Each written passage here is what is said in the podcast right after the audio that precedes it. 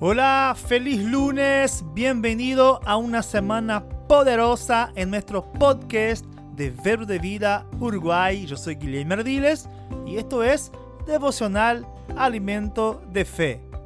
En Colosenses capítulo 2, versículo 15 dice, y despojando a los principados y a las potestades, los exhibió públicamente, triunfando sobre ellos en la cruz.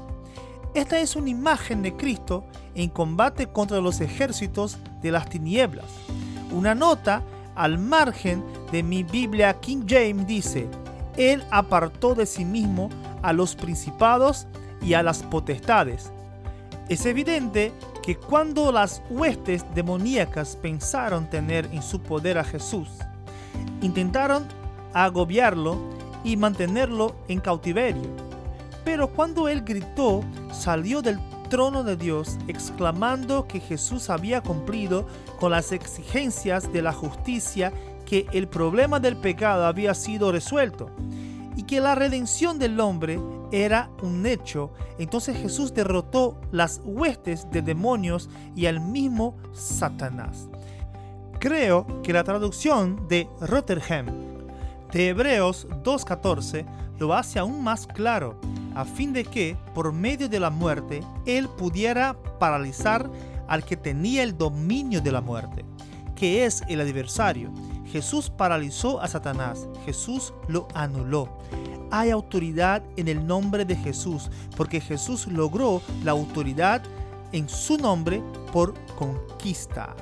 Tenemos la autoridad del nombre de Jesús. Su nombre nos pertenece su nombre está en nosotros y podemos usarlo en contra el enemigo.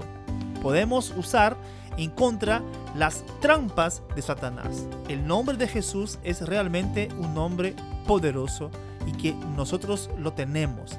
Nosotros tenemos por derecho, es nuestro, nos pertenece a nosotros.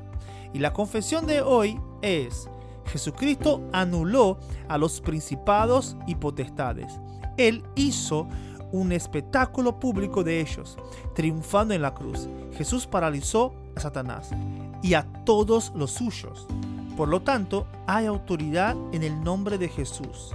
Y yo tengo el derecho legal de usar este nombre victorioso contra las fuerzas del enemigo. Querido, usa este nombre que derrotó, que anuló todas las fuerzas de las tinieblas entonces tú puedes derrotar cualquier fuerza del diablo que te intente vencer.